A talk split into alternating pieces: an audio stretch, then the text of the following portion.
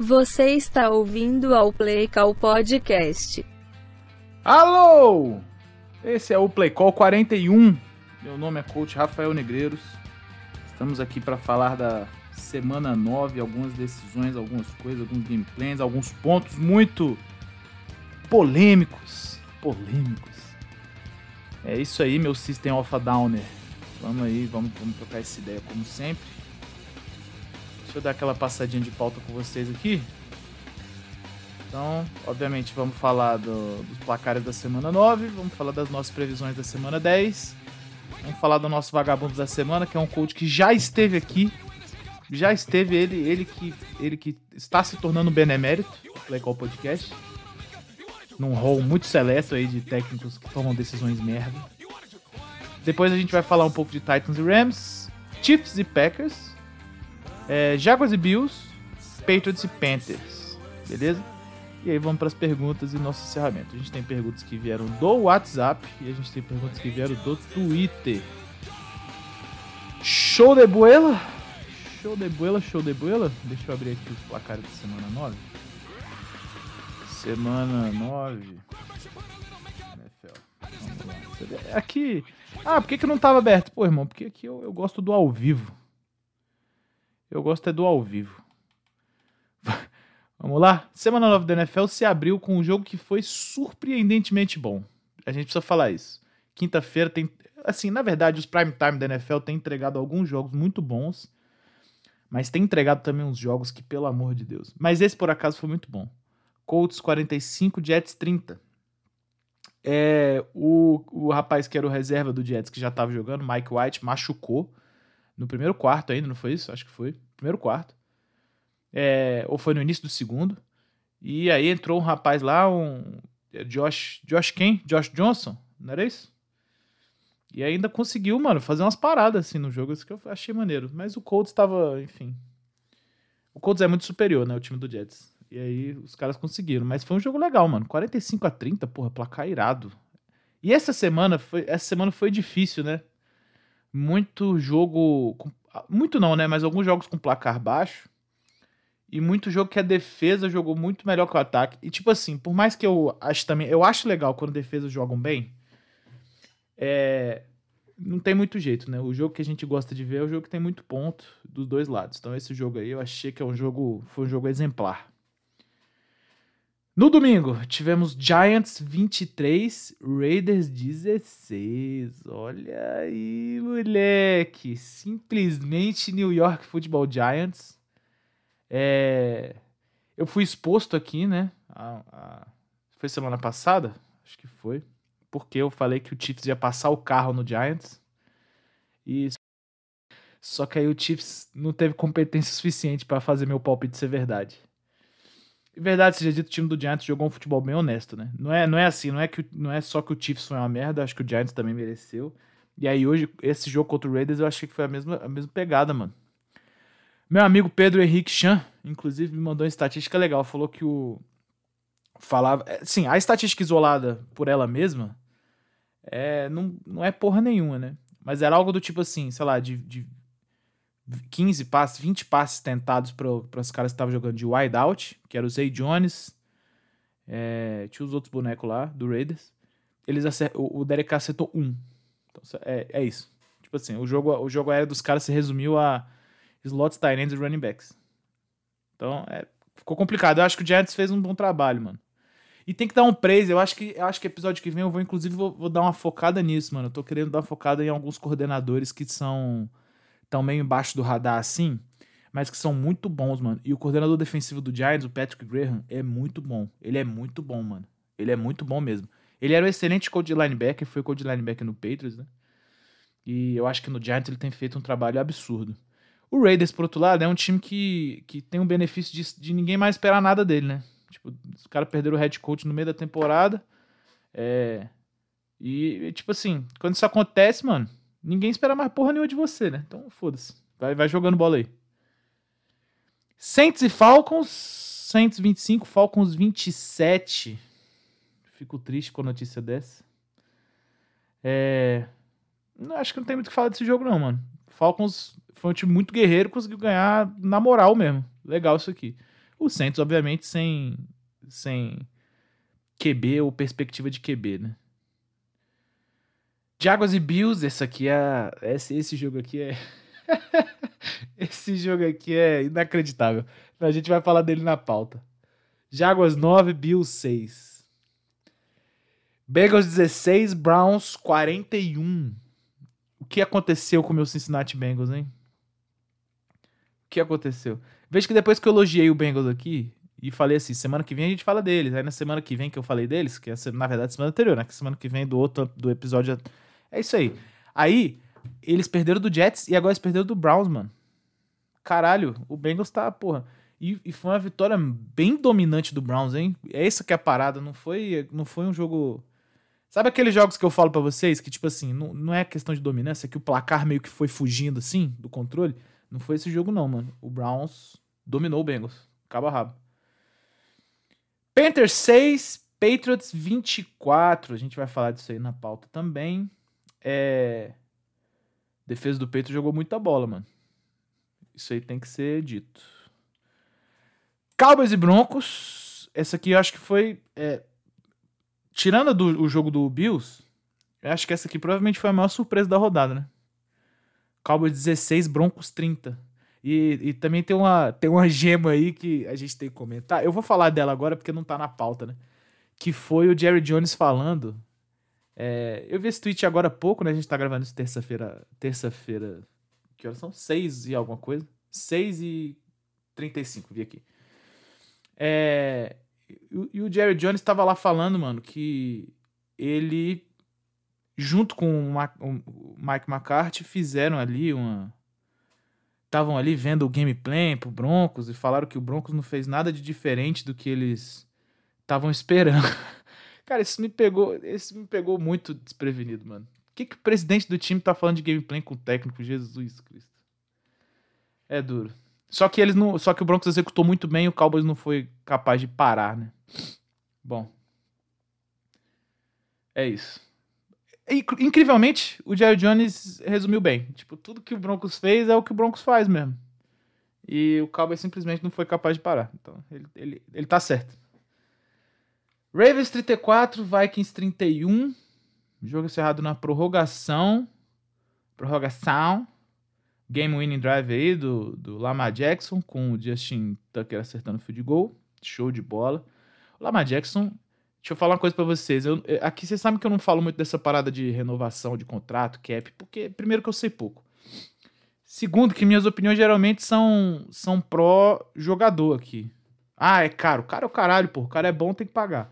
Mas assim, eu acho que o Lamar Jackson, ele tem que ser renovado imediatamente. Porque, pelo que eu tô entendendo, se demorar para renovar esse moleque, o, o, dinheiro que vai ter que ser pago a ele é uma, é uma coisa assim inacreditável. Inaceitável quase. Então, assim, tem que pagar ele agora porque ele tá jogando muita bola. Aproveita, mano. Aproveita. Dolphins 17, Texans 9. É, meu Dolfão encontrando o caminho das vitórias aí, né? Porque também contra o Texans é foda. Tava difícil, né, Dolphins? Porra. Eagles 24, Chargers 27. Esse jogo aqui foi legal também, tipo. Foi mal bocejo. Inclusive, os caras estão me criticando aí que de vez em quando eu dou umas bocejadas. Eu tô cansado, galera. Foi mal. Não importa se eu gravo de manhã, de tarde, de noite, geralmente eu venho gravar isso aqui cansado. Mas vamos nessa. Um bocejo em outro vocês conseguem absorver. Eagles e Chargers 27 a 24. Esse jogo que foi disputado também. Joguinho legal. Chiefs e Packers. Isso aqui foi uma tristeza absurda ter que assistir isso na TV. É, vamos falar disso aí no, durar aí. A gente vai falar desse jogo na pauta aí. 49ers 17, Cardinals 31. Não há muito o que falar. O Cardinals é um time superior ao 49ers nesse momento. Rams e Titans, vamos falar desse aqui também, 28 a 16. E por último, Steelers 29, Bears 27. Ah, Matt Neg, como eu te odeio. Vamos falar dessa parada aí. Muito bem, jogos da semana 10. Temos aqui, para abrir a semana quinta-feira, temos Dolphins e Ravens. Um jogo, como diria o Lédio Carmona, né? Mais um jogo que eu estou esperando que seja insuportável. É, Temos no domingo agora, 3 horas. Agora os jogos não são mais duas, né? São 3 horas. No domingo temos Titans e Saints, Jets e Bills, Steelers e Lions, Colts e Jaguars, Washington e Buccaneers, Patriots e Browns, Cowboys e Falcons. Esses são os jogos das 3 horas. Palpites. Titans e Saints, eu vou de Titans. Jets e Bills, ah, eu vou ter que ir de Bills.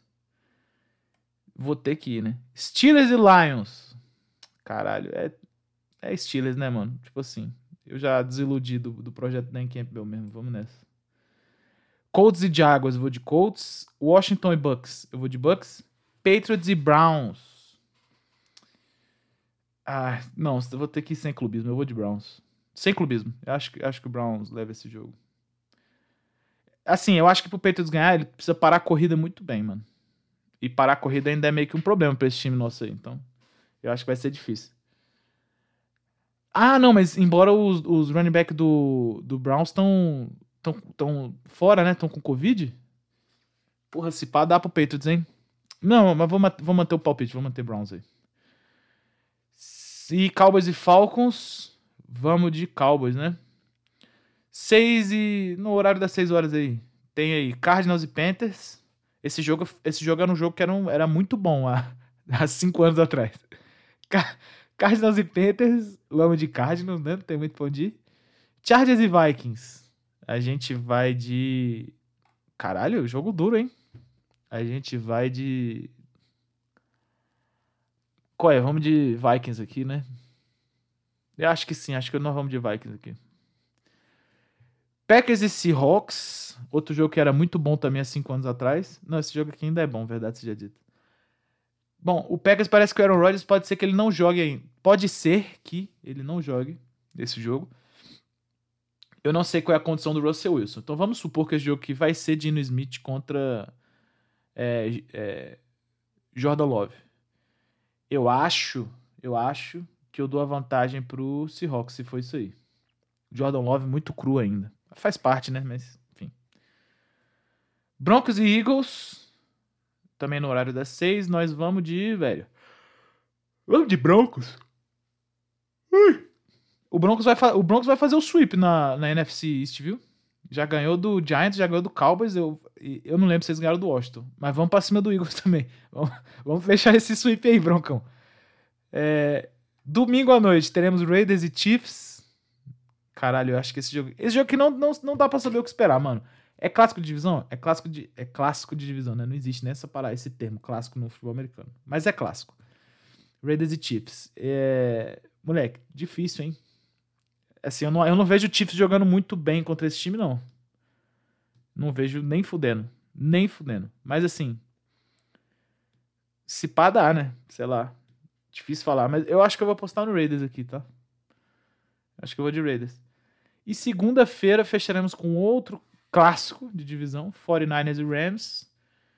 É, vantagem pro Rams, né? Tem, acho que, enfim. Não é nem a questão de desejo. Eu gosto mais do 49ers nessa divisão, inclusive, mas acho que, acho que não dá pro 49ers, não. Maneiro! Maneiro. Quem é o vagabundo da semana? O vagabundo da semana é um coach que já esteve conosco. Ele que tá entrando num hall muito seleto junto a Matt Patricia, Anthony Lynn, Vance Joseph, entre outros mitos do panteão Play Call Podcast. E ele, ele simplesmente é o Matt Neg, gente. O Matt Neg é um cara que, na hora de tomar uma decisão para tentar pelo menos empatar um jogo, não, empatar não, qualquer opção virava o jogo para ele, né? Ele podia ou tentar uma Hail Mary ou tentar um field goal de 65 jardas. Veja, a gente já falou disso algumas vezes aqui. O, o field goal de longe, ele, ele depende do kicker, basicamente, né, mano? Tipo, se o kicker tem alcance, porque também, velho, não adianta você pensar que o Cairo Santos tem a mesma perna do Justin Tucker. Não tem, como a gente descobriu ao vivo. Quem não sabia, descobriu ao vivo. Então, assim, chamar um field goal de 65 jardas para quebrar a streak do moleque sabendo que ele não ia acertar, porque não é, não é possível, ele treina o menino todo dia, sabe que ele não acerta um chute dali, é maluquice. É maluquice. O, honestamente, o Best tinha melhores chances tentando a Hail Mary. Eu não acho que eu falaria isso para todo caso, pode, ser, pode crer? Eu não acho que falaria isso. Se fosse o Ravens, eu apoiaria, porra, esse chute aí. Se o Ravens tivesse, da, o Ravens tivesse que dar um chute de 70 jardas, eu apoiaria o chute de 70 jardas. Sem sacanagem. Porque o Tucker faz a bola chegar lá. O Cairo Santos não. Notoriamente ele, notoriamente, ele não tem essa perna toda. Não tem, mano. Não adianta. E ele foi lá e ele setou o moleque para falhar. O nosso Cairão. Brasil, Zil. Ele setou o moleque pra, falar, pra falhar, pô. Tava no streak absurda. 38 field goals seguidos. O segundo colocado tem 15. Caio Santos já tava lá em 38, ia pro 30. Não, não ia, né? Não ia. Não ia pro 39. Ele errou o chute de 65. Mas assim, tava lá absurdo. Quebrou a streak do moleque. Matt Neg, eu te odeio, cara. Eu te odeio. Eu te odeio. Por isso, 10 segundos de vagabundo aí pra você, você é um merda. Vagabundo, vagabundo, vagabundo, é um vagabundo, vagabundo, vagabundo, vagabundo, vagabundo, vagabundo, vagabundo. Seu você é vagabundo, vagabundo, vagabundo, vagabundo. Seu vagabundo. Maravilha. Então é isso aí, Matt Neg. Vagabundo do caralho. Vamos lá, vamos para pro resto da nossa parta? Então vamos. Vamos começar por Titans e Rams e vai. Maravilha, galera. Então é o seguinte, mano. Titans e Rams, um jogo que pegou algumas pessoas de calça curta, né? A galera tava pensando que o Titans estava morto, porque estava sendo Derrick Henry. É... E tava mesmo. Eu acho que isso é importante falar, porque assim, não foi o ataque do Titans que ganhou esse jogo, né? Vamos, vamos, vamos começar por aí. A gente tem que começar por aí. É... O Rams. Ó, de cabeça aqui que eu me lembro, foram duas interceptações no primeiro tempo. Uma foi uma pick six e a outra foi uma interceptação que o Stafford ele já estava sendo sacado e ele na endzone, na endzone para impedir de tomar um safety, ele caindo lançou uma bola, a famosa moda caralha no meio do campo. E um, e um jogador do Titans foi lá, interceptou e, e deixou o time já, o, o ataque do Titans já na red zone. Então veja, o, a produção orgânica do ataque do Titans foi baixa. Eu tava vendo que eles tiveram a média ridícula de carregadas por, por running back. Tipo assim, jarda por carregado de todos os running backs do Titans. É o Adrian Peterson, o McNichols e, e, tinha um outro boneco lá grande lá, um 45. Era tipo, foi tipo 3,5 por carregada. É muito pouco, mano. Mas assim, dado que o Titans conseguiu entregar, eu acho que é razoável. Eu acho que é razoável. Tannehill teve um jogo, acho, acho que teve um jogo bastante honesto. Jogou contra uma DL muito boa. A gente precisa lembrar dessas paradas. Jogou contra uma DB também muito boa. É, AJ Brown lá se estranhando o tempo inteiro com, com como é que é o nome? Jalen Ramsey. Foi um jogo assim, nesse ponto de vista, foi, ele teve muito entretenimento. Entretanto, a, meio que assim, a defesa do Titans e a defesa do. do. Qual é o nome do time? Do Jaguars. Eu acho que elas adotaram abordagens bem parecidas, mano, para agredir os dois quarterbacks. Bem parecidas. Ambas estavam, velho, bagunçando muito ali as trocas de gap, tá ligado? Então, direto você via os DL trocando de lugar e levava pressão e a porra toda. E deixa eu falar pra vocês, mano. Esses, esses caras que conseguem correr do pocket, fazer passe, você tem que apertar eles assim mesmo, pô. É assim mesmo, mano. É deixar os caras desconfortável full time. Não adianta só essa parada de, ah, vou ruxar quatro aqui e marcar o campo. Não adianta, mano. Não adianta, mano. Tá ligado? Tem que, tu tem que fazer os caras ficar em choque um pouco. E o, e o Cardinals, é o Cardinals mesmo que eu ia falar. O Cardinals fez isso com o Stafford, é, naquele jogo lá que foi um blowout absurdo do, do Cardinals em cima do Rams. E o Titans fez a mesma coisa, mano. A mesma coisa. Mac, tem que botar o cara para ficar chocado. Só que o Stafford ele tá ficando chocado na frequência maior do que a torcida gostaria, eu acho. Eu acho. Assim, ele, ele é um quarterback muito bom, né? O Stafford. Só que ele tá, ele tá ficando chocado uns jogos assim. E esse jogo do Titans foi nessa mesma pegada aí. Nessa mesmíssima pegada aí. Então, assim, eu acho que, eu acho que a principal impressão que fica desse jogo é que a defesa do Titans, especialmente a DL, é, tá, num, tá num pique maneiro, hein? Tá num pique maneiro. Tem um moleque que eles pegaram é, nesse draft aí, se eu não me engano, que eu esqueci o nome dele agora, mano. Ele é calor ou ele tem um ano de futebol americano? Ele, ele, caralho, ele cagou na cara do guarda, dos guardas do, do Rams. Cagou, pô. Simplesmente. Simplesmente cagou. Então, assim, foi, é complicado, mano. Especialmente quando isso acontece, quando vem pressão no meio da linha e tal. né? Quem joga contra o Aaron Donald sabe bem disso. É, mas dessa vez foi o Titans aí que foi a DL mais letal em campo. A DL do Rams conseguiu pressão no Tannehill algumas jogadas. É, não o suficiente, né? Não o suficiente. Beleza, falar um pouquinho mais sobre o Matt Stafford. E aqui sobre o Titans Rams a gente obviamente comentou do jogo aqui como um todo, né? Vamos falar agora do Stafford, vamos falar também do Mike Vrabel. Primeiro falando sobre o Stafford. O Stafford, ele é um cara, mano, que assim, ele, ele é, eu já usei isso aqui algumas vezes, vamos, vamos voltar para essa parada. Assim, na NFL existem três balaios de QB, beleza? Tem os QB muito pica, sei lá, são oito estourando. Aí tem um segundo balaio, que é o balaio da galera, que tem, sei lá, 16, metade dos QB da NFL. E tem o terceiro balaio, que tem os, os QB merda. E aí eu quero fazer uma, eu quero fazer um breve exercício com vocês pra gente descobrir quem é quem. Quem é quem aqui? Aí eu vou. Pera aí, ó. Se liga. Aí a gente vai voltar. A gente vai falar do Stafford. Vamos aqui. NFL Teams. Só, só pra eu não perder a referência. Vou pegar todos aqui. A gente vai por divisão aqui, ó. Então, beleza. Vamos ver aqui, ó. Divisão não. Vamos por conferência. Ordem alfabética aqui, site da NFL. Vamos lá. Arizona Cardinals, Kyler Murray. Kyler Murray tá no primeiro balaio. Certo? Certo. Matt Ryan. O Matt Ryan hoje está no segundo balaio. Ele, ele virou um quarterback ali como os outros, no primeiro momento. Sam Darnold. Cara, é difícil, né? A gente tem que botar ele no terceiro balaio, por enquanto.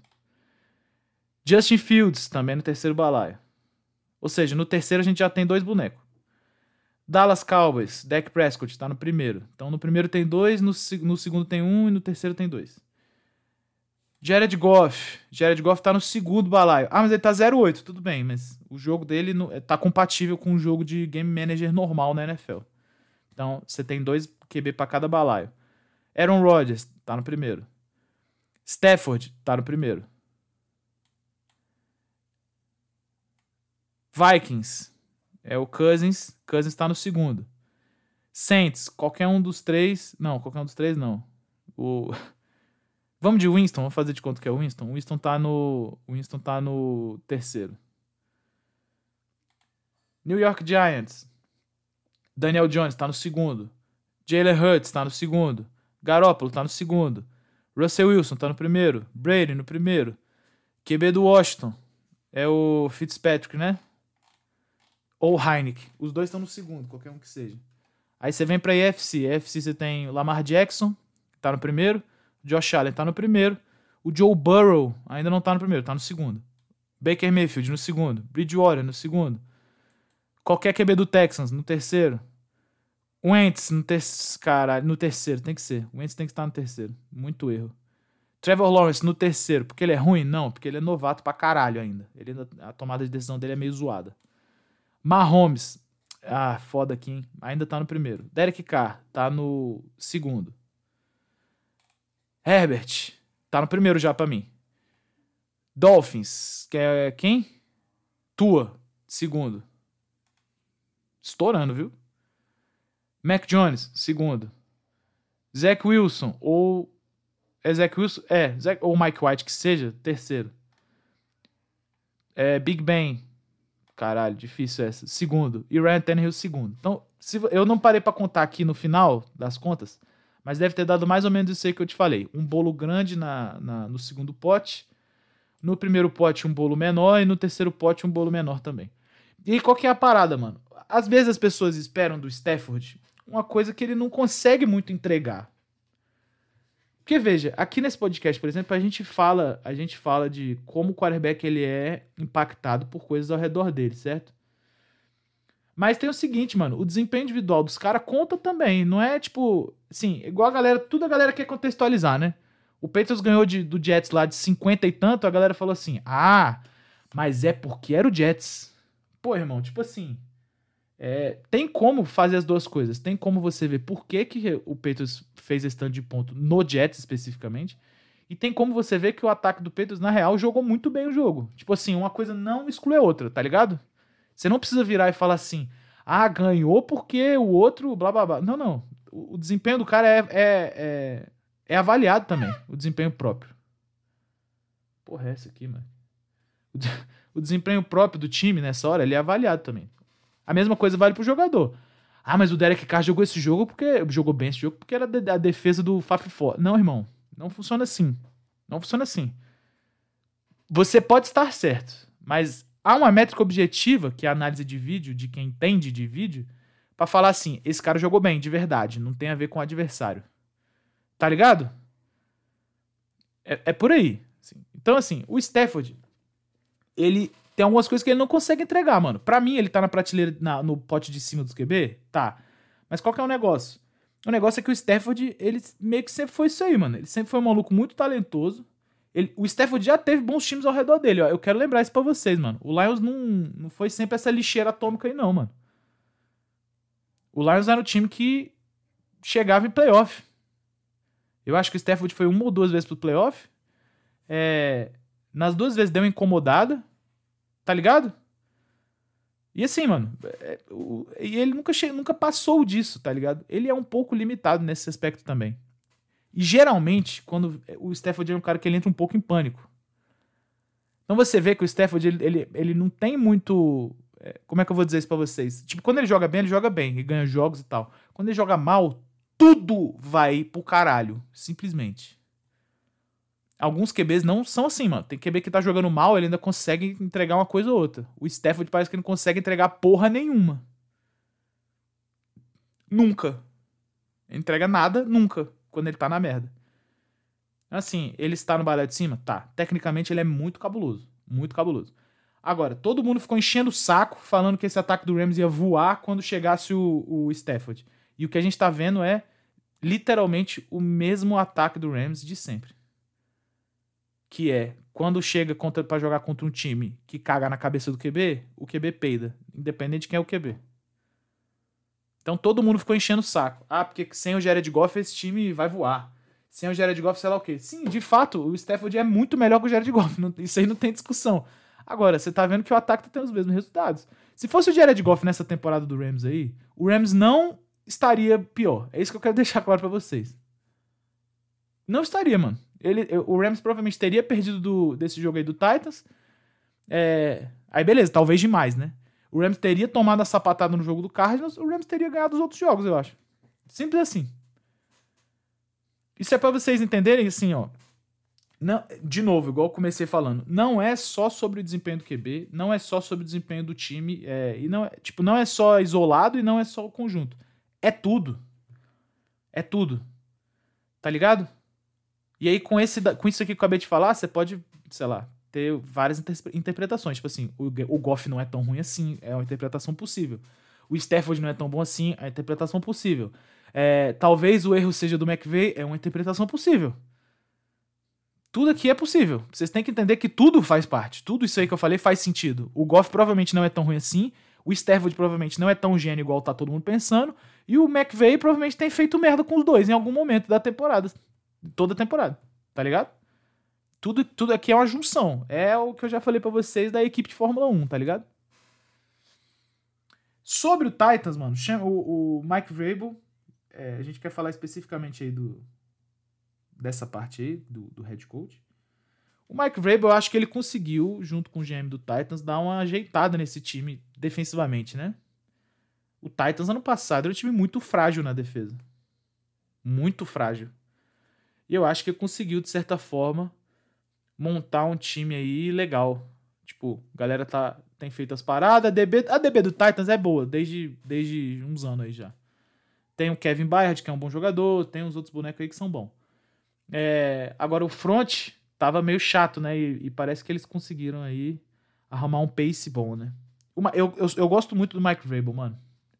Eu acho o Mike Vrabel agressivo de um jeito não burro, tá ligado? Porque tem um agressivo burro, tem um agressivo burro, e tem um agressivo. é, como é que vamos chamar? De, vamos chamar ele de ódio controlado. Agressivo de ódio controlado. Que é um cara que ele é agressivo, ele quer ser agressivo, ele quer agredir os outros o tempo inteiro, mas ele mantém, tipo, uma, uma aura de pitbull, assim. Sem ser um piroca, mas ele sabe que na hora que ele quiser soltar o, soltar o cachorro que existe nele, ele vai alucinar e vai destroçar o adversário. O Mike Weber, ele é meio assim, mano. Eu particularmente gosto muito dessa abordagem. É, talvez seja um pouco a forma como eu encaro o futebol americano taticamente. E assim, tem que, eu acho que o Titans, eu acho que o Titans tá na posição que a galera não esperava, é, particularmente a posição que eu não esperava. O Titans hoje é provavelmente um dos melhores times de, da, da NFL. Porque arrumou a defesa. O ataque tem problema? Tem problema. Ah, não tem o Derrick Henry. Tudo bem. O Tannehill tem jogado uma bola honesta. Eles têm uma das melhores duplas de wide da liga, né? Isso aí tem que valer pra alguma coisa. Não é possível que vocês pensem que não. Tem que valer pra alguma coisa. Os caras têm AJ Brown e Julio Jones, mano. Ou Julio Rones, como diz meu amigo Vitorino, né? Então, assim, é um time chato, mano. Tá ficando um time chatinho aí de dar uma engolida, beleza? Ah, mas perdeu do Jets. Verdade. Não, não pode perder do Jets. Mas perdeu do Jets é, com um monte de reserva, né? Tem que ser falado. Tá meio time lá, tá, tinha nego lesionado, Covid, a porra toda. Show de bola. Continue bom trabalho, meu glorioso Mike Vrabel. Eu gosto muito de você. Você foi um jogador do Patriots muito importante. E é isso aí. Vamos falar de Chiefs e Packers. Vamos nessa, né? E vai. Muito bem. Chiefs e Packers a gente teve aí uma uma estreia como titular, não é isso? Jordan Love, o império, o império do amor, né? Era o, o antigo ataque do Flamengo. Jordan Love jogando mal pra caralho, inclusive. É... Bom, deixa eu procurar aqui um pouco dos números dele. Eu não sou o maior fã de analisar número, não, mas eu queria ver os do Jordan Love especificamente. Vamos botar aqui. Ó, 19 de 34, 190 jardas, um TD, uma interceptação. 190 jardas, um TD, uma interceptação, 19 de 34, beleza. Correndo com a bola, o Packers teve o Aaron Jones com 53 jardas em 12 carregadas, o AJ Dillon com 8 carregados, 46 jardas. Ou seja, os dois somados deu quase 100 jardas, 99 jardas os dois somados, né? 53 no 46, 99. E o próprio Jordan Love correu em 5 tentativas 23 vezes. Ah, massa. Eu acho assim, ó, vamos começar. O que, que eu acho sobre esse jogo, especificamente do ataque do Packers, mano? Eu acho que o Jordan Love, ele, obviamente, ele, é, ele é cru. Eu não acho que o Jordan Love jamais será um QB Hall da fama, mas eu acho que ele pode ser um cara, um cara desses aí funcional na liga. Tá ligado? Um, uma reserva legal pra você ter. Um Chase Daniel, um Taylor Heineck. Um ele, eu acho que ele pode ser um maluco assim. Eu acho que ele pode ser um maluco assim. É, mas claramente ele tá muito emocionado com o jogo ainda, né? claramente o moleque tá, porra, meio perdido. E assim, ele fez o segundo tempo bem digno, mano. Ele fez o segundo tempo bem melhor do que o primeiro, né? E eu vi uma galera falando, ai, ah, se o Packers tiver o Jordan Love do segundo tempo e tal. Aí aí meio que isso que eu quero falar, assim. O que, que, que eu acho que rolou, mano? É, o, o, quando, quando o quarterback é muito novato, ele, é, ele ainda é muito calouro de coração, mesmo que o Jordan Love não seja calouro mais, né? Inevitavelmente ele vai cometer um monte de erros mentais. Isso quer dizer que para ele rodar o ataque a coisa é complexa. Ele precisa ter um pouco mais de ajuda dos técnicos. As coisas precisam ser mais simples, tá ligado? E os técnicos vão adaptar o bagulho ali à, à melhor valia do seu jogador.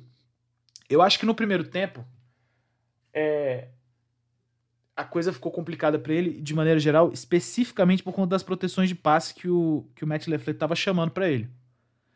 Inclusive, Matt LeFleur tomou essa culpa, ele admitiu. Ele admitiu. Ele falou assim, mano, não tem como.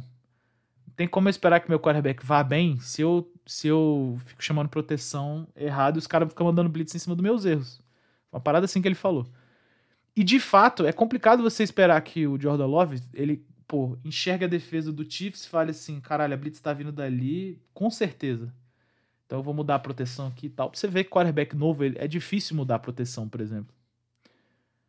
Você vê que o Mahomes tá sofrendo pra caralho porque ele não sabe mudar a proteção, por exemplo. Então, assim, é, é, é tem que ser um pouco mais de responsabilidade do coach essas paradas, tá ligado?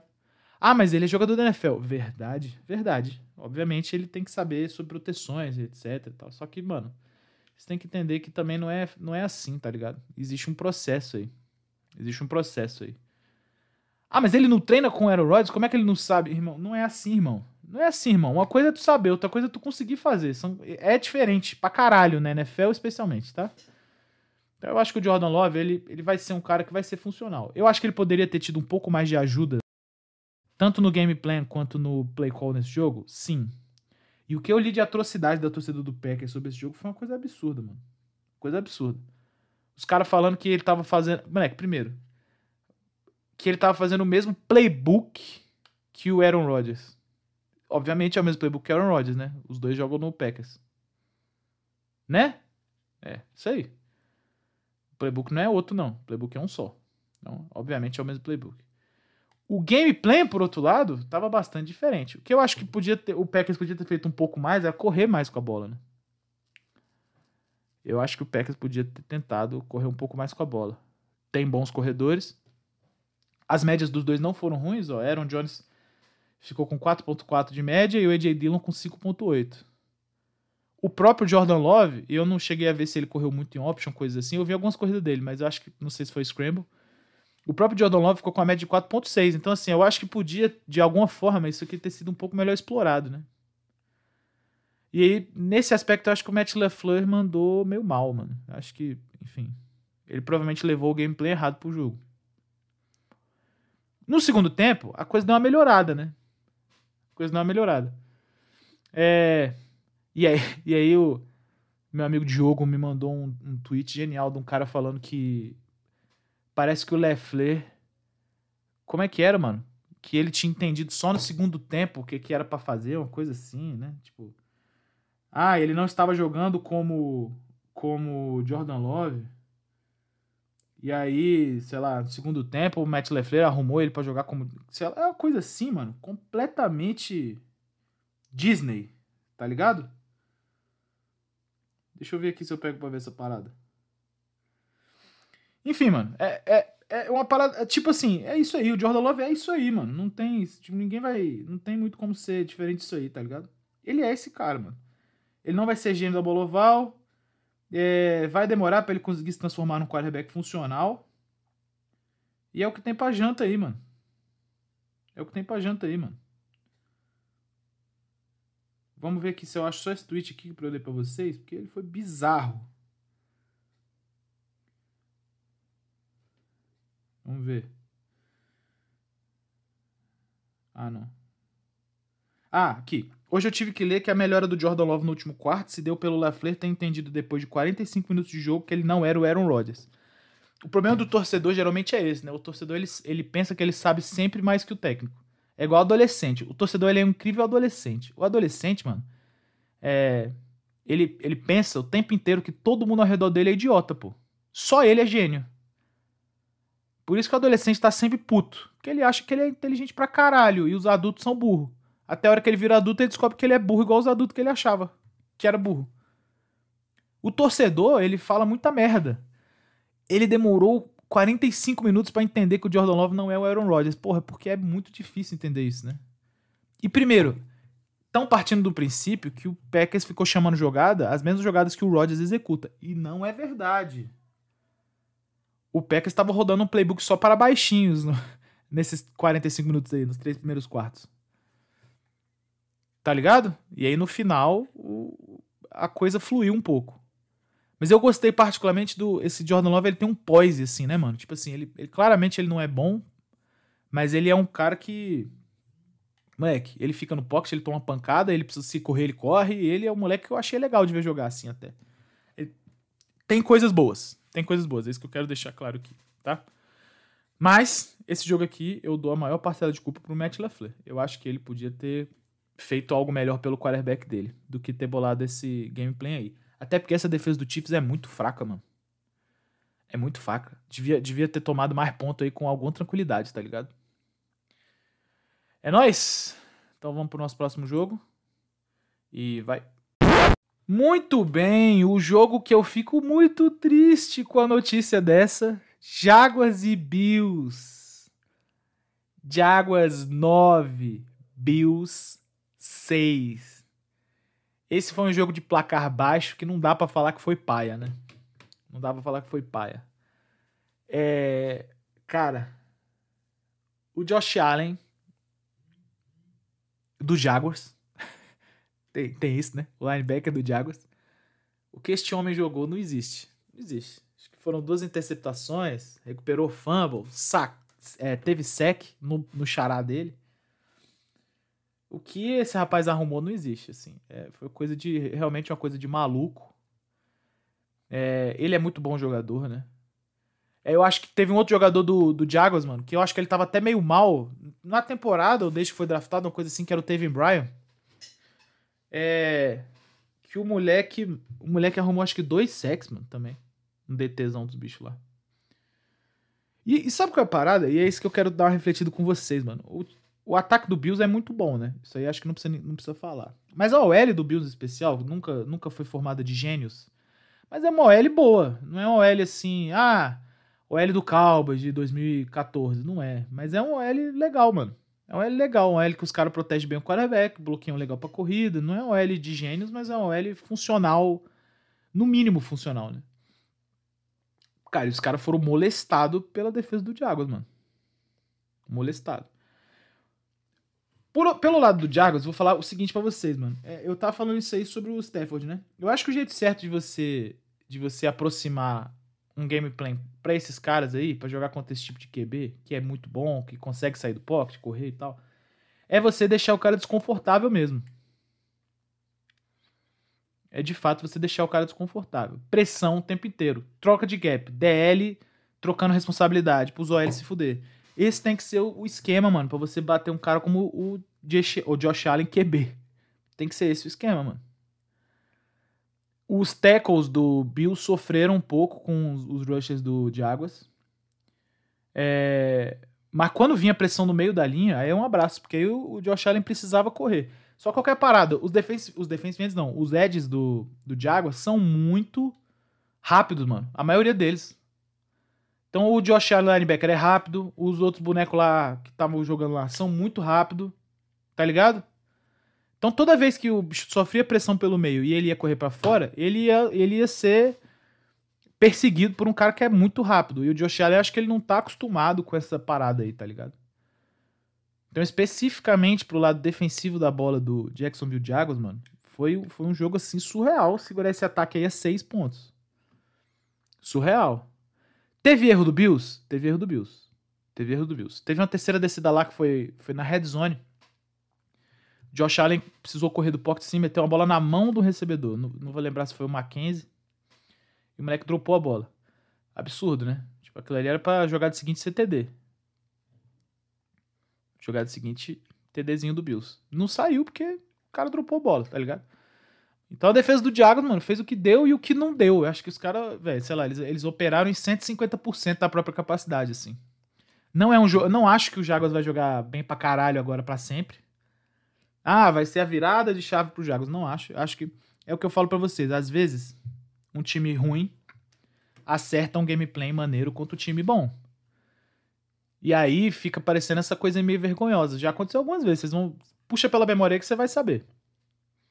Do nada, um time ruim, mano, montou uma estratégia lá que o time bom parecia perdidaço. Existe isso. Acontece. Acontece, mano. Então eu acho que esse foi o caso do Diagos aí. Eu acho, eu acho que eles foram muito felizes no gameplay. Eu acho que eles pensaram certo no jogo. Tem que pressionar o Josh Allen mesmo. Eles mandaram blitz. Eles, eles, moleque, eles mandaram blitz por dentro, por fora. Eles trocaram o DL de gap. Eles fizeram isso o jogo inteiro, mano. O cara não teve paz, pô. O, o Josh Allen não teve paz. Toda bola que ele lançou, ele tava. Toda não, né? Mas a maioria dos passes que ele lançou, ele tava relativamente pressionado. A interceptação dele, mano, foi o seguinte: ele tava. Ele era uma. Eu lembro até da, do, da formação e do conceito. Se eu não me engano, era o conceito spacing ele, e era uma bunch na direita. E, mano, ele tinha uma rotinha no meio ali tranquila, era só para passar a bola, o cara ia ganhar ali umas seis jardas, se pá, a primeira descida. Ele viu que o cara tava marcado, mano, só que tinha uma, os malucos tão perto dele que ele soltou a bola lá mesmo assim, e aí foi interceptado pelo camisa, acho que camisa 5. Ou não sei se foi essa a interceptação do Josh Allen, se pá foi. Moleque, o cara tava, tava todo mundo baforando no pescoço dele o tempo todo, mano. E aí não tem como, o QB não consegue jogar assim, né? Esse jogo não, não tem uma análise muito mais complexa que isso. Foi de fato a defesa do Jaguars conseguiu mandar pressão no, no Allen, mano. E aí ele se fudeu. Ele entrou em pânico e mamou. Para nossa alegria. Beleza? Importante falar isso aí. E agora, é, a gente vai falar do próximo jogo do Patriots, né? O próximo jogo que a gente vai falar é do Patriots. E simplesmente por causa dessa gracinha do Bills aí, a divisão ficou extremamente alcançável pro Patriots, mano. Extremamente alcançável. Eu não acho que o Patriots. Eu falei pra vocês já, né? Eu acho que é difícil o Patriots ganhar do Browns. Acho, inclusive, que o Browns é favorito legal nesse jogo aí.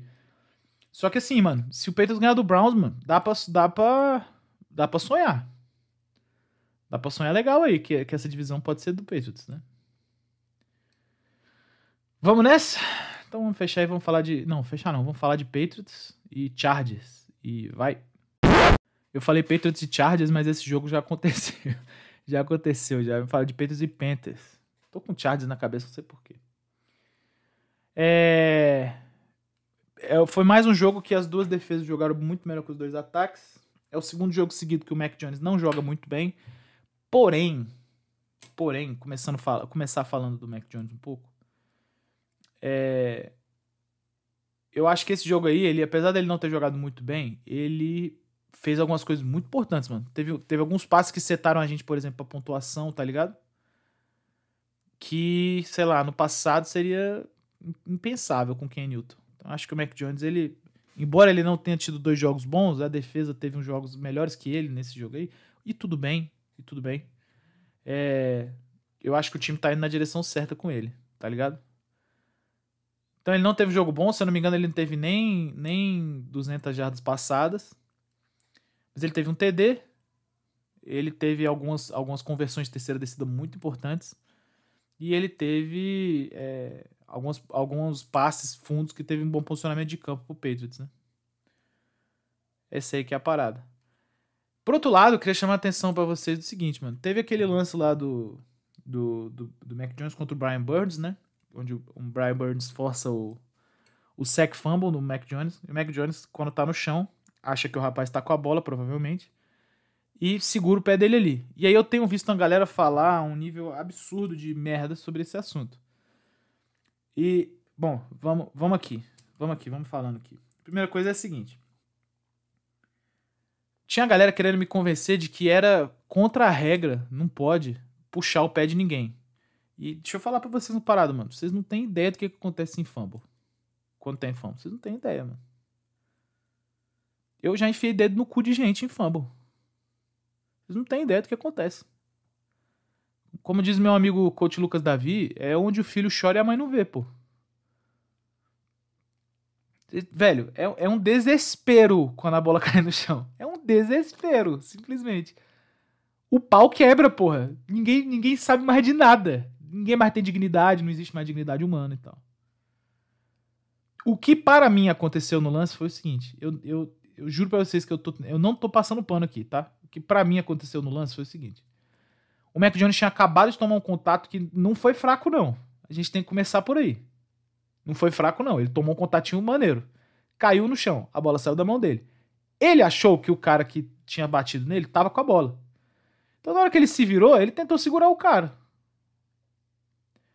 Tem uma galera que, tipo assim, primeiro, à primeira vista, eu achei que o Mac Jones não tinha torcido o pé do cara, né? Que o cara que foi se girando pro lado. E o cara de fato foi se girando pro lado. Mas o Mac Jones de fato foi. Depois apareceu um outro ângulo onde o Mac Jones vai virando o cara, assim. E aí, aí nós vamos entrar numa parte mais especulativa. Tem uma galera que tá falando que ele virou o, ca... o tornozelo do cara para machucar. E aí eu não consigo concordar com a porra dessa.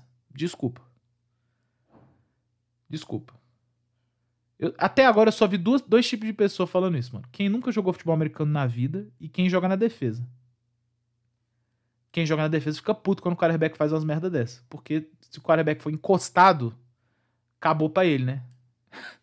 então, assim, é só esses dois tipos de pessoas que eu vi essa parada eu encaro como o Mac Jones tentando fazer uma parada que ele não sabe, mano, que é taclear. E tipo assim, ah, é errado puxar pelo pé? Não, não é errado puxar pelo pé, mano. Se você deixar o cabelo grande do lado de fora do helmet, ele pode ser tacleado. Você pode ser tacleado pelo cabelo.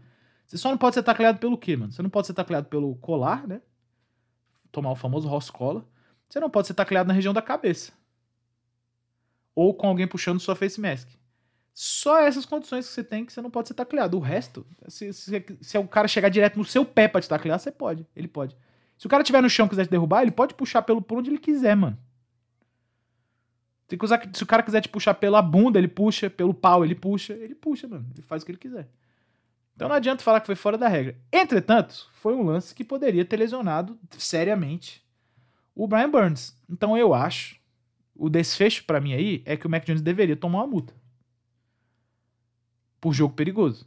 Agora, a galera tá querendo comparar ele com o Sul, que pisava em adversário. A galera tá querendo comparar ele com o Perfect, que cabeceava os adversários de propósito. Aí não tem como, galera. Pô, por favor, né? Vamos lá, vamos Vamos manter os parâmetros aí. Eu acho que ele errou. Eu acho que ele com certeza errou. Eu não acho que ele quis torcer para machucar o cara, mano. Eu acho que ele tentou de fato trazer o cara pro chão. E a forma que ele tinha, do jeito que ele tinha ali, era, era ir virando o cara. Existe uma orientação que eu sempre dei para jogador de defesa, que é jogador de defesa e jogador de ataque, beleza? Mano, foi tacleado embaixo, para a perna, não adianta, não adianta. Se você ficar tentando se torcer, você vai romper alguma coisa, pô. Um LCA, um tornozelo, um Aquiles, alguma merda assim. Então não adianta. E foi meio que isso que aconteceu com o maluco aí. Ele, de alguma forma, ele achou que era uma boa ideia ficar se retorcendo. E, porra, não era, né? É isso? Ah, não, tem a defesa do Peitos, né, mano? Mais uma vez, o Peitos joga contra o Sandarnold e o Sandarnold parece que está vendo fantasmas, né? Teve aquele fatídico jogo lá, Peitos e Jets, que ele falou na sideline, I'm, I'm seeing ghosts. Parece que, novamente, ele tá vendo fantasminhas camaradas. E ficou difícil para ele, né? Ele é um. O, o Sandarnold é outro que o Belichick também parece que tem um número anotado em casa, né? O, assim como o Justin Herbert. Parece que ele sabe como é que chega fácil no cara e, e tava lá. E um, um mérito que total pra interceptação do, do Jamie Collins, que foi uma das coisas mais absurdas que eu já vi atleticamente na minha vida. O cara tava na linha de scrimmage, o Jamie Collins. O Darnold deu um passe decente, hein? Forte, com spin, bola mesmo o maluco simplesmente pulou no ar e pegou a bola, pô. Aquilo ali foi inacreditável. Inacreditável, eu nunca tinha visto nada igual aquilo. A gente já viu interceptação na linha de scrimmage? Já. Geralmente, como é que ela acontece? Ou o QB tá apanhando e a bola vai meio wobbly, ou o QB joga a bola, alguém bate a bola para cima e outro cara pega. Ele pegou uma bola que foi direto da mão do QB, com um spin, com a porra toda, pulou e agarrou a bola e foi embora, pô. Nossa, aquilo ali foi inacreditável. Inacreditável. Show de buelas. Então vamos aqui para nossas perguntas e depois encerrar. Vai lá. Vamos nessa, vamos começar aqui por uma pergunta que veio pelo WhatsApp do meu querido boneco Murilan, Murilan, Murilo Veneziano. Pergunta é: não dá um decisivo, você prefere chamar uma jogada que pela leitura encaixaria melhor do que a defesa está dando? Ou confiar numa jogada que você sabe que seu ataque executa melhor? Excelente pergunta. Idealmente, a gente quer os dois cenários, né? A gente quer uma jogada que eu sei que meu ataque executa bem contra aquele look ali que a defesa tá me dando. Se for um look que eu não sei bem que eu tô vendo, que a gente não tá muito preparado e tal, eu geralmente vou para uma chamada que eu tenho mais segurança, porque no fim do dia os jogadores, eles executam bem o que eles sentem segurança, né? Não adianta você pensar que é diferente. Então assim, é, no cenário ideal é as duas coisas eu vou estar tá preparado para todo look que a defesa me mandar, de alguma forma. E eu vou poder fazer chamadas confortáveis para o meu ataque em cima disso. Se não for possível ter o look que eu quero, aí tem que ir nos jogadores confortáveis. No, no que os jogadores estão confortáveis. Já diria o Nick Saban também, né, mano? É, não é só sobre jogada, é mais sobre quem executa, né? É mais sobre quem executa. Não, quando você tá com. A frase dele perfeita, na verdade, é: quando você tá com o campeonato em jogo, não pense em jogadas, pense em jogadores. Essa é a parada. Eu acho genial essa frase, na real. No Twitter, recebemos aqui no meu amigo Pedro Alves, Bogão. Tu acha que é muito diferente para um atleta da NFL jogar uma hora da tarde ou às quatro horas da tarde, no horário deles? Ah, moleque, acho essa pergunta boa também. Papo 10, eu acho que não. Eu acho que não. A não ser que você. A não ser que os caras estão jogando, mano, num lugar bizarro de quente. Tipo assim, o Texas e o Arizona, por exemplo, eu sei que são muito quentes, né? No geral. Então pode ser que nesses lugares aí jogar uma hora da tarde é bizarro, mas eu sei que eles não jogam hora da tarde também, né? Tipo, é, a costa oeste joga mais tarde, geralmente. O Cowboys tem um estádio coberto, né? Então, então assim, eu, eu acho que depende um pouco de outros fatores isso aí, mano. Acho que depende de outros fatores. Mas eu acho que, no geral, pro atleta da NFL, isso aí não é problemático, não. Deve ser mais problemático viajar. Tá ligado? Viajar pra jogar ou jogar em casa. Aí eu acho que viajar pra jogar deve ser uma merda pro físico. Meu amigo Alex Mantovão. A IFC está nivelada por cima ou por baixo? Olha que filha da puta, moleque. Esse moleque é o seguinte, mano. Tem uns anos já que ele enche o saco que só a NFC tem time bom. Aí agora a EFC tá, tá comendo bundas. A EFC tá comendo bundas, beleza? E aí ele vem com essa conversa, perguntinha aí, mais ou menos. A EFC tá nivelada por cima ou por baixo? A EFC tá nivelada por cima, pra caralho, inclusive. Os times da EFC estão bem bons esse ano. Bem bons. Tipo assim, você pega assim, você pega pelos times médios também da EFC. Sei lá, vamos dizer, Patriots. É, o, no momento o Patriots é um time médio, né? Na EFC. Bengals, tal. Esses são times que eles estão eles estão bons overall, né? Eles não são bons entre eles ali. Ah, no, no ranking da EFC, não, não, não. Esses são times que são relativamente bons no overall da liga inteira. No overall da liga inteira, pode crer. Então eu acho assim, eu acho que a NFC ela tem divisões mais competitivas no geral, tá ligado? Agora, em termos de futebol americano, mesmo jogado, eu acho que a AFC esse ano tá melhor. Vamos passar por essa parada das, das, da competitividade, por exemplo. Na NFC a gente tem a divisão do, do Bucks, não tá disputada. Não tá disputada. Quem vai ganhar é o Bucks com. Acho que até certa folga. Mas o Saints de vez em quando enche o saco do Bucks, do Bucks e tal. Aí a gente tem a divisão do Packers. Essa não tá disputada de maneira nenhuma. É, aí a gente tem a divisão do, do 49ers. Essa tá sempre disputada. Sempre. Embora o, o, o Seahawks e o 49ers tenham ficado um pouco para trás aí, né? E aí a gente tem a divisão do Cowboys que. Bom, é isso. é isso. A divisão do Cowboys é o Cowboys, né? Nessa divisão do Cowboys mesmo tem três times ruins, mano. Tem três times ruins. Vou dar uma vantagenzinha aí pro, pro Eagles. Não, pro Giants, na real. Aí você vê que. Aí, porra. Na divisão do Packers, tem o Packers e o, e o Vikings que são bons. O Bears e o Lions estão abaixo. Na divisão do, do Tampa Bay, tem o Bucks e tem o Saints um pouco, assim, que são bons. O resto tá abaixo. Então, assim, na AFC a coisa tá menos ruim, tá ligado? Tipo assim, você chega na, na AFC East, Patriots e Bills são times, são times ok. Bills bom pra caralho, né? E o Patriots tá legal. Aí você vai pra AFC Norte. Os quatro times são bons. Obviamente, eles com suas falhas e seus acertos, mas os quatro times da AFC Norte são bons. Aí você chega na FC é, South. Você tem o Titans, que é bom, e você tem o Colts, que é competitivo. Jaguars e Texas, de fato, são ruins. Aí você. Qual é a última FC que falta aí? A West. Tem Raiders, que, que tá bem na temporada. Aí você tem Broncos, que faz suas graças. Você tem Chargers, que é um bom time. E você tem o Chiefs, que era pra ser o melhor time da NFL. E não é. Então, assim. No geral, mano, de fato a NFC tá melhor nivelada, eu acho, aí, do que a NFC, tá? Então, está nivelada por cima, eu acredito. Meu amigo Lucas Muniz Hit, torcedor do Indianapolis Colts, mandou: Esse Tony Corrente é um vagabundo? Tony Corrente é o árbitro do jogo de. do jogo de. ontem, né? Ontem? É, foi ontem. Entre Steelers e Bears é, que deu lá um, um taunting, marcou uma falta de taunting, e aí quando o jogador tava saindo de campo, ele aproveitou para jogar flag quando o jogador tava saindo de campo e deixou o cara esbarrar nele, tipo, me levou a bundinha assim pra trás, meio que pra... Não entendi pra que foi aquela merda. É, é, eu acho ele... Eu não gosto de falar de arbitragem, né? Mas eu acho ele um, dos, um árbitro meio fraco, assim. Eu acho ele um árbitro meio fraco, desses árbitros da NFL aí. É... Ele e o Jerome Boger. Eu acho os dois meio mais ou menos. O resto eu acho legal.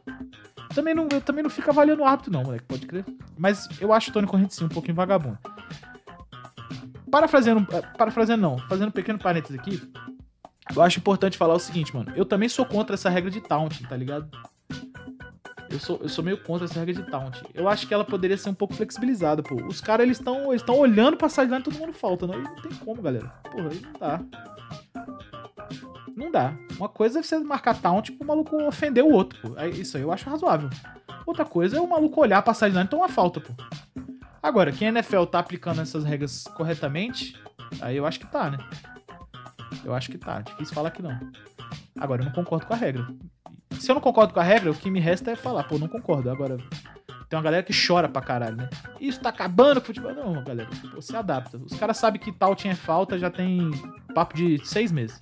Não adianta também ficar com essa conversa mole aí. Meu amigo Vitorino Magal vai continuar duvidando do Giants ou vai admitir que é um time honesto? é. Moleque, o Giants é um time muito escroto. Essa é a real. Não é, não é honesto. Eu não duvido do Giants, eu quero deixar isso claro. Mano. Eu acho que o Giants tem bons jogadores, eu acho que o Giants tem uma comissão técnica funcional, apesar da galera falar uma tonelada de merda sobre Jason Garrett e do Joe Judge, mas eu acho assim, eu acho que o Giants é um time que consegue entregar coisas, tá ligado? Não, não é uma merda atômica. Eu gosto de dar uma zoada no Giants, porque é inevitável. Eu tenho bons amigos que são torcedores do Giants, minha mulher torce pro Giants. Então tem o Vitorino, tem o Pimentel que torce pro Giants, tem o meu amigo Ícaro, tem a minha mulher. E é isso. Acho que é notório. E tem o Pompeu, meu outro amigo. Então tem uma galera assim que eu conheço que torce pro Giants. Eu gosto de dar uma zoada, mano. O torcedor do Giants é muito polado, ele é igual o torcedor do Vasco. Mas com menos sofrimento, provavelmente. É. Pra mim, o Giants não é, não é questão do Giants ser um time honesto, mano. Eu acho que é um time que consegue entregar em algumas, em algumas situações, tá ligado? Consegue entregar em algumas situações. Então, por exemplo, ganhou do Saints, o jogo que ninguém esperava. Ganhou do. Ganhou agora do Raiders, outro jogo que ninguém esperava. Dificultou um jogo com o Chiefs. Que, pô. Quando, igual diz a galera, quando a galera fez a tabelinha lá no início do ano, ninguém achava que esse jogo o Giants ia dificultar. Ninguém achava, mano. E os caras dificultaram. Tudo bem que o Chiefs tá uma merda, né? Mas os caras conseguiram, mano. Então, assim, eu acho que o Giants tá na, tá na pegada legal, mas precisa executar melhor como um todo, né? Muita falha, muita falha mental, especialmente, mano. Esse bagulho do time chegar na red zone, por exemplo, situação crítica, e vem, vem um filho da puta do OL e faz offside ou false start, é, é brincadeira, pô. Isso aí me dá vontade de morrer. Então, assim, dá pra, dá pra ficar bem melhor, obviamente, do que tá. É nóis? Então, vamos encerrar.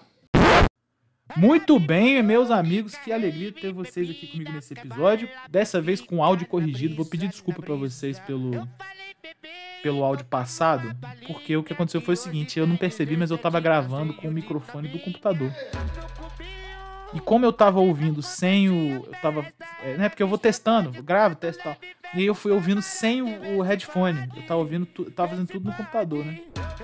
É, o USB, o microfone USB tava ligado, só que por algum motivo o Audacity aqui selecionou o microfone do, Note. Aí ficou uma merda, mano. Depois que eu botei no headphone, aí eu falei, caralho, tá zoado. Não foi isso aí que rolou. E eu ainda, porra, tentei trabalhar na qualidade o máximo possível, era impossível. Eu não tenho nem, eu nem tenho essa habilidade toda. É, então eu pedi desculpa, mano. Não é, não é o padrão de. Não é o padrão de serviço que eu gostaria de entregar para os meus gloriosos ouvintes. Apesar de eu não ganhar caralho nenhum com isso aqui, eu gosto de entregar uma coisa de qualidade, né? É nóis! Deixa eu deixar pra você aqui uma mensagem, mano. Eu, eu criei o, o Play Call Pod Grupo, que é o grupo do WhatsApp do Play Call Podcast. Onde a gente vai lá é, sacanear gente que não sabe nada de tática. Então, se você quiser entrar no grupo, você me avisa, mano. Fala comigo no Twitter, no WhatsApp, se você tem no WhatsApp. Meu Twitter é negreiroscoach. O Twitter do Playcall Podcast arroba playcall underline pod. Meu WhatsApp eu não vou falar aqui que eu não sou louco. Então, se você, se você quiser falar comigo no WhatsApp, você provavelmente terá. Tem o meu número e você fala comigo. E é isso. E aí vou, vou colocando vocês no grupo aí. Vai ficar, um, vai ficar aí, mano. Vai ficar aí o grupo pra gente trocar ideia mesmo, beleza? Sem grandes compromissos. Ideias sobre a NFL, ideias sobre a vida e tal. É nóis! Galera, prazer estar aqui com vocês. Tamo junto pra caralho. Valeu!